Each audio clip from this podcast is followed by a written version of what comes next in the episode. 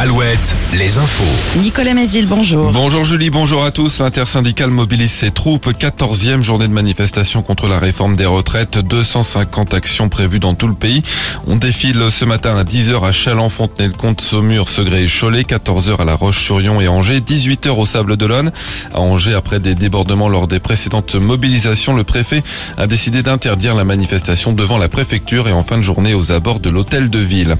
On en parlait hier. Quelques perturbations sont à prévoir dans le trafic des trains, mais la SNCF en annonce 9 sur 10 en circulation.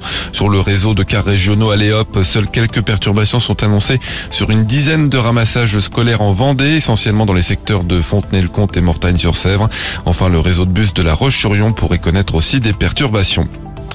Les premières restrictions des usages de l'eau mises en place en Vendée par la préfecture, elles concernent trois bassins du nord-ouest du département. Parmi eux, le marais breton est placé en alerte renforcée avec interdiction d'arroser les potagers et les terrains de sport en journée. Il n'a pas plu depuis la mi-mai, des conditions météo qui assèchent considérablement les sols. Météo France place en risque jaune de départ de feu la Vendée le Maine-et-Loire pour aujourd'hui et demain. Météo France qui prévoit un pic de chaleur demain avant une dégradation orageuse jeudi.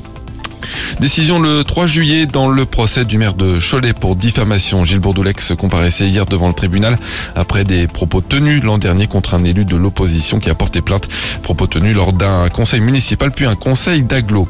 Une amende de 3000 euros dont 2000 avec sursis prononcée contre le conducteur d'une pelleteuse qui avait perforé une conduite d'hydrocarbures dans un champ dans le nord du Maine-et-Loire à Étrichy en 2021. Plusieurs mètres cubes de gazole s'étaient écoulés dans la terre de cette parcelle de culture bio. L'homme de 55 ans qui devait faire des travaux d'élagage affirme qu'il n'était pas au courant qu'un pipeline passait à cet endroit. Les propriétaires du champ, eux, n'étaient pas au courant qu'il intervenait sur leur parcelle. On passe à l'actu sportive. En foot, le sélectionneur de l'équipe de France féminine, Hervé Renard, dévoile cet après-midi sa liste de 26, de 26 joueuses retenues pour participer au stage de préparation en vue du mondial de cet été. Une seconde liste de 23 noms sera annoncée plus tard pour la compétition. Le début des quarts de finale sur les cours de Roland Garros chez les hommes à choc ce soir. Carlos Alcaraz contre Stefanos Tsitsipas. Cet après-midi, Novak Djokovic affronte le russe Karen Kachanov. Et puis la météo du soleil avec un peu plus de nuages au sud de la Loire et peut-être une petite averse très localisée.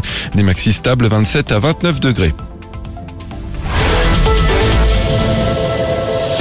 Alouette, Alouette. le 6-10, le 6-10 de Nico et Julie.